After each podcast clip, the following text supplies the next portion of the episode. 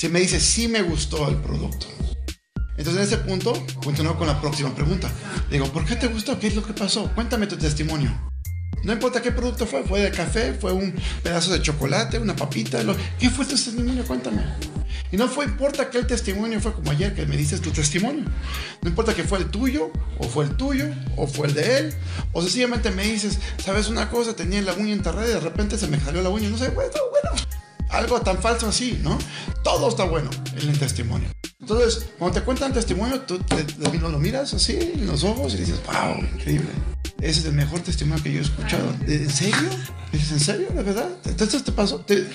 ¿Tú en realidad te, sentiste así cuando tomaste el té? ¿Sabes que puedo utilizar tu testimonio? Y le dice, sí, ¿por qué? Dije, me encantó, esa es una cosa, tu testimonio va a ayudar a hacer ventas increíbles. ¿Puedo utilizarlo? Obviamente siempre te va a decir que sí.